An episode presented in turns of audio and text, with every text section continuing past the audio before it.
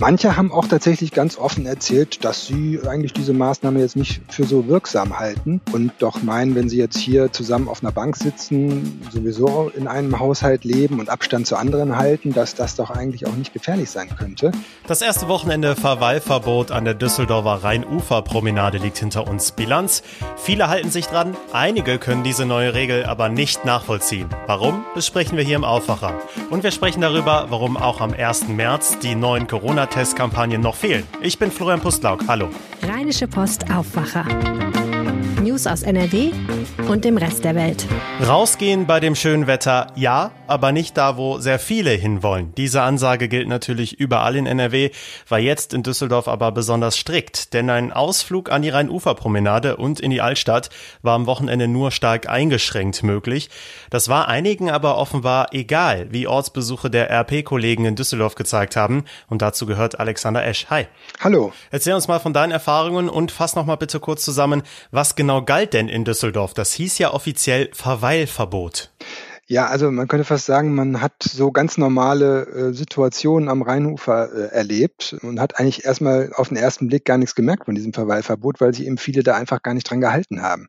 Also man sah äh, voll Bänke, man hatte schon Mühe, äh, eine freie Bank irgendwo zu sehen überhaupt. Auch auf den Mauern haben sich die, die Leute niedergelassen dieses Verweilverbot konnte dann immer nur so sporadisch durchgesetzt werden, wenn dann mal das Ordnungsamt und Polizei vorbeikam und dann eben auch die Leute angesprochen hat.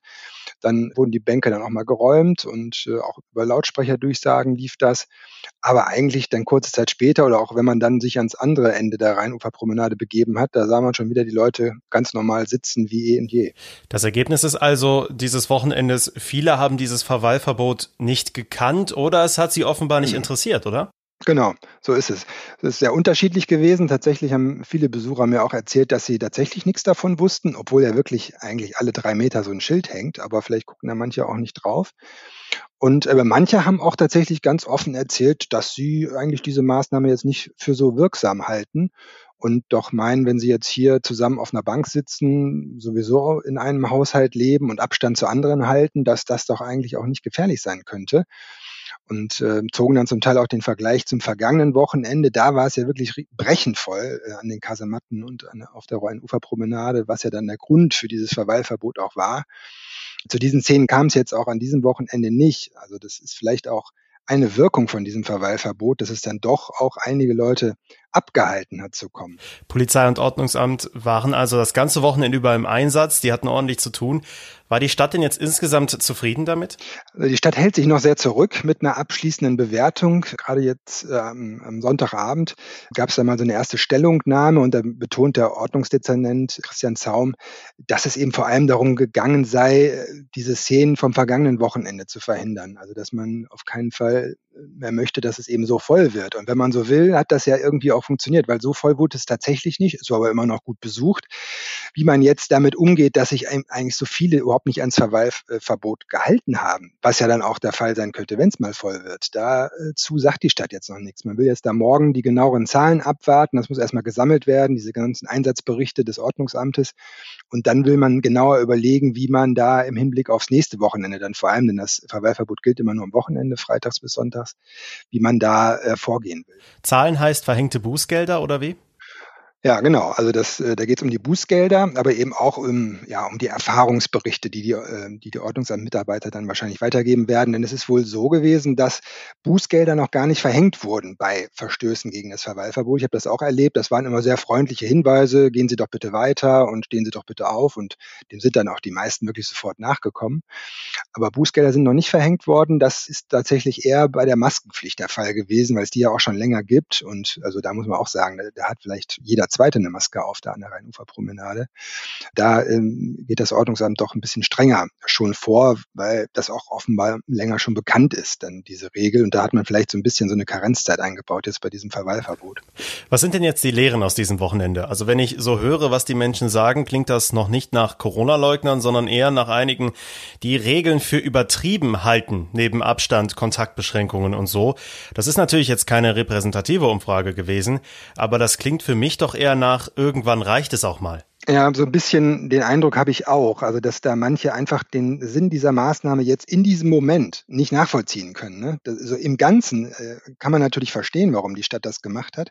Aber wenn ich natürlich da zu zweit jetzt auf einer Bank sitze, um mich rum ist jetzt direkt erstmal keiner, dann frage ich mich natürlich schon, warum äh, soll ich jetzt hier verscheucht werden? Ne? Da kann ich so, so ein bisschen diese Zweifel auch dann nachvollziehen an der Stelle.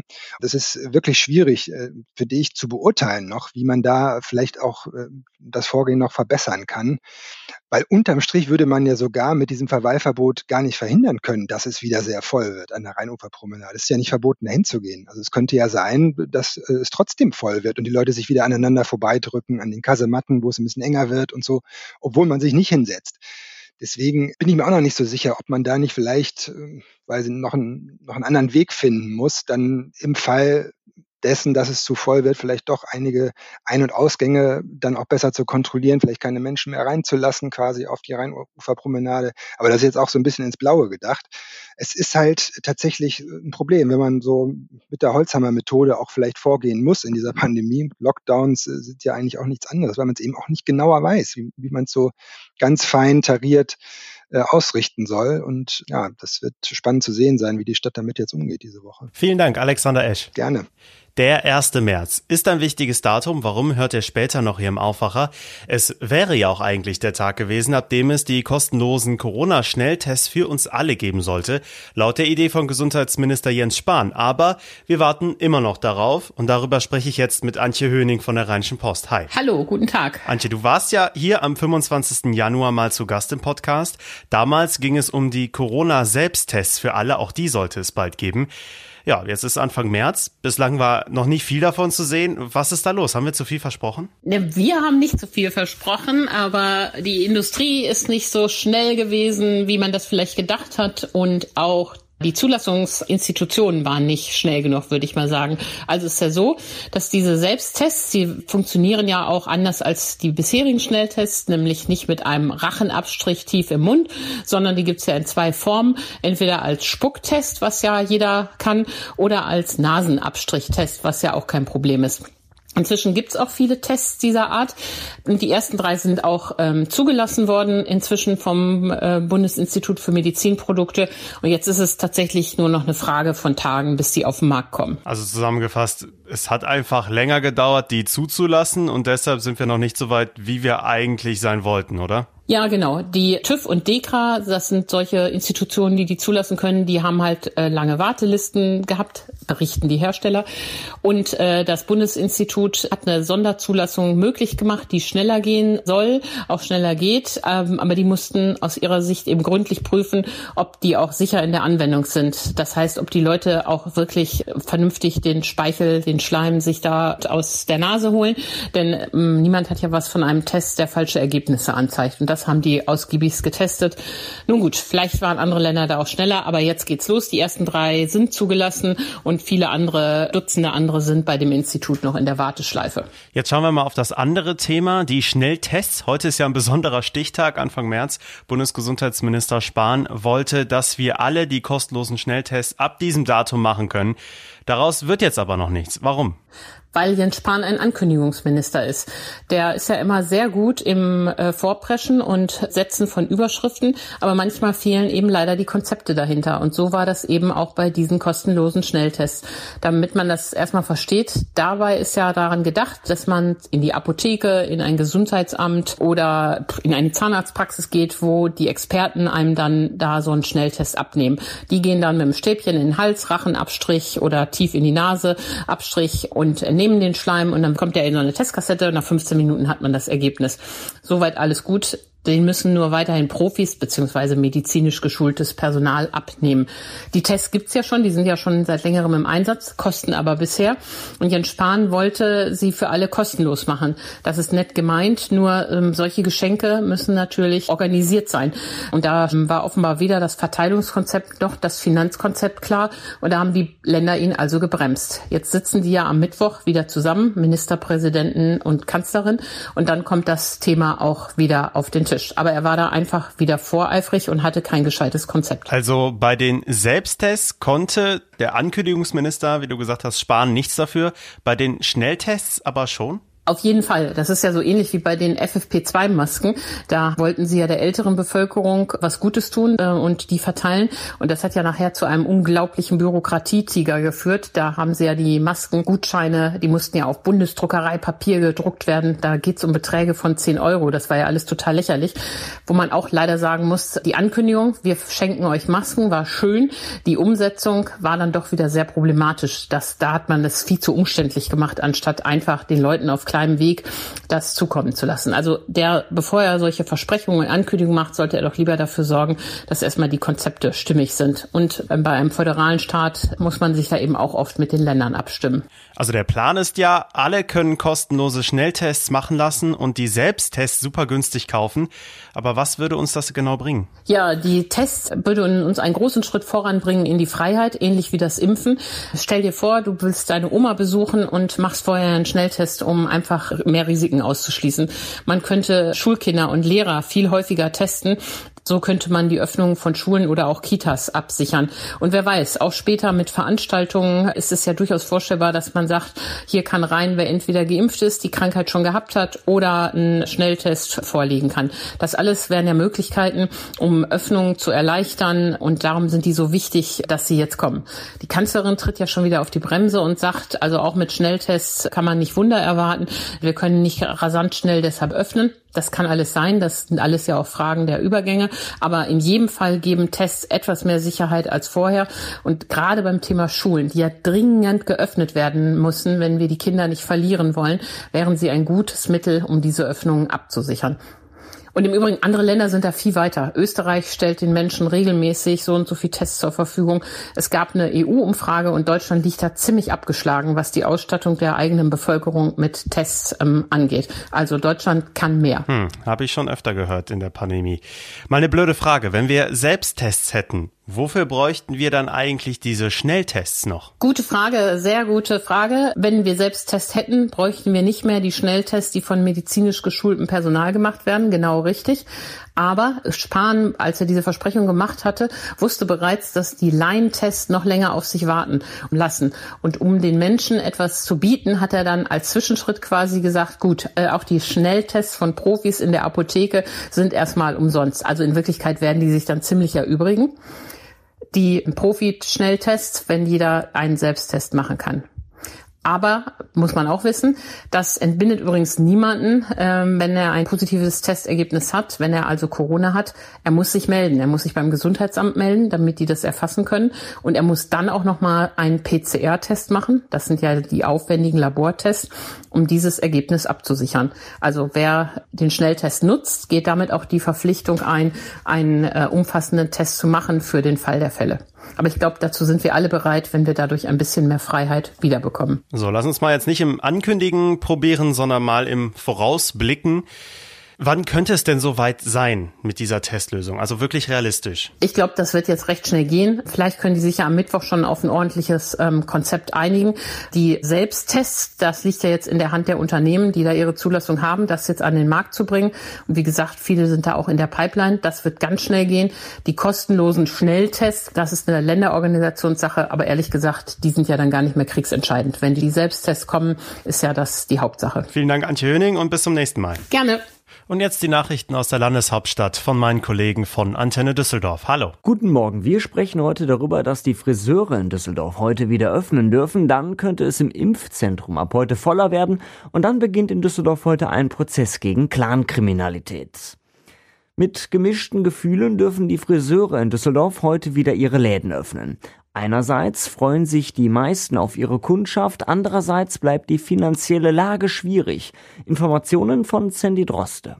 Nach der neuen Corona-Schutzverordnung müssen die Friseure 10 Quadratmeter pro Person in ihren Räumen einrechnen. Das bedeutet für viele, dass sie nur die Hälfte der üblichen Kundschaft bedienen können. Für eine Branche mit sehr geringen Gewinnsätzen sei es so kaum möglich, die Kosten zu decken, heißt es von der Friseurinnung Düsseldorf. Und das, obwohl schon die Einnahmen der vergangenen vier Monate fehlen. Man befürchtet, dass daher geltende Regeln missachtet werden könnten. Im Impfzentrum in der Arena könnte es ab heute deutlich voller werden. Pünktlich zum 1. März werden die Öffnungszeiten von 8 bis 20 Uhr verlängert. Tanja Marschall hat mehr Infos. Hintergrund ist, dass ab heute mehr Menschen gegen das Coronavirus geimpft werden können als bisher. Und zwar täglich rund 2000 Düsseldorfer. Im Februar waren es deutlich weniger. Über 80-Jährige und Menschen der berechtigten Berufsgruppen können sich jetzt ganztägig impfen lassen und das an fünf Tagen in der Woche. Es muss aber weiter weiterhin vorab ein Termin vereinbart werden. Wenn im weiteren Verlauf mehr Impfstoff zur Verfügung steht, können die Öffnungszeiten und Impfungen pro Tag noch weiter ausgebaut werden. Unter strengen Sicherheitsvorkehrungen beginnt am Morgen in Düsseldorf der Prozess gegen fünf mutmaßliche Mitglieder eines kriminellen Clans. Die Männer sollen unter anderem für eine Entführung, schwere Misshandlung und Betrügereien verantwortlich sein. So sollen sie Luxusautos im Internet angeboten haben, um potenzielle Käufer um 100.000 Euro zu bringen. Marc Pesch hat Einzelheiten. Den Männern wird vorgeworfen, Raubüberfälle, Körperverletzungen und eine Entführung begangen zu haben. So sollen die Angeklagten, die angeblich zum berüchtigten kurdisch-libanesischen El Zain-Clan gehören, unter anderem einen Rolls-Royce im Internet für 150.000 Euro angeboten haben. Dem Käufer sollen sie 100.000 Euro geraubt haben, ohne ihm das Auto zu übergeben. In einem weiteren Fall sollen sie einen holländischen Autohändler entführt und schwer misshandelt haben. Laut Anklage sollen die Männer insgesamt einen Schaden von über 300.000 Euro angerichtet haben. Und soweit der Überblick aus Düsseldorf. Mehr Nachrichten gibt es auch immer um halb bei uns im Radio und rund um die Uhr auf unserer Homepage antennedüsseldorf.de. Und die Themen könnten für euch heute auch noch interessant sein. Heute ist nicht nur der meteorologische Frühlingsanfang, sondern auch ein wichtiges Datum für alle Friseure in NRW. Die dürfen ab heute wieder öffnen, natürlich weiter unter strengen Hygienevorschriften. Die Salons waren seit Mitte Dezember und der Verschärfung des zweiten Lockdowns geschlossen. Der 1. März ist auch ein wichtiges Datum für den Verkehr in Düsseldorf. Die umstrittenen Umweltspuren werden wieder aufgelöst. Alternativen für bessere Luft in der Stadt sollen zum Beispiel flexible Ampeln und deutlich mehr ausgebaute Radwege werden. Es war ein Rückschlag für die Olympiaträume in NRW. Vor dem Wochenende wurde bekannt, dass der favorisierte Austragungsort der Olympischen Spiele 2032 beim IOC offenbar das australische Brisbane ist. Heute äußert sich der Deutsche Olympische Sportbund zur Zusammenarbeit mit der Bewerbung der Rhein-Ruhr-Initiative. Heute ist auch noch ein Jubiläum, aber natürlich ohne große Feier. Die Wuppertaler Schwebebahn ist vor genau 120 Jahren in Betrieb gegangen. Sie gehört weiter zum öffentlichen Nahverkehr in Wuppertal, auch wenn sie wegen Reparaturarbeiten derzeit nur am Wochenende unterwegs ist. Kommen wir zum Wetter. Es geht auch zum Wochenstart mit viel Sonne weiter. Am Niederrhein und auch im Ruhrgebiet sind ein paar Wolken mit dabei. Ansonsten bleibt es sehr freundlich bei 11 bis 13 Grad. Morgen ist es überall sonnig und angenehm und ein Ticken milder noch bei um die 15 Grad in der Spitze. Allerdings sind die Nächte recht kühl und es könnte auch morgens noch vereinzelt frostig sein. So bleibt es zumindest vorerst bis zur Wochenmitte. Das war der Aufwacher am 1. März am Montag. Sagt uns gerne, wie ihr die Folge fandet, wie ihr den Aufwacher findet. Immer gerne per Mail an aufwacher.rp-online.de. Wir freuen uns über eure Meinungen. Ich bin Florian Pustlock. Ich wünsche euch einen schönen Tag. Ciao. Mehr Nachrichten aus NRW gibt's jederzeit auf RP Online. rp-online.de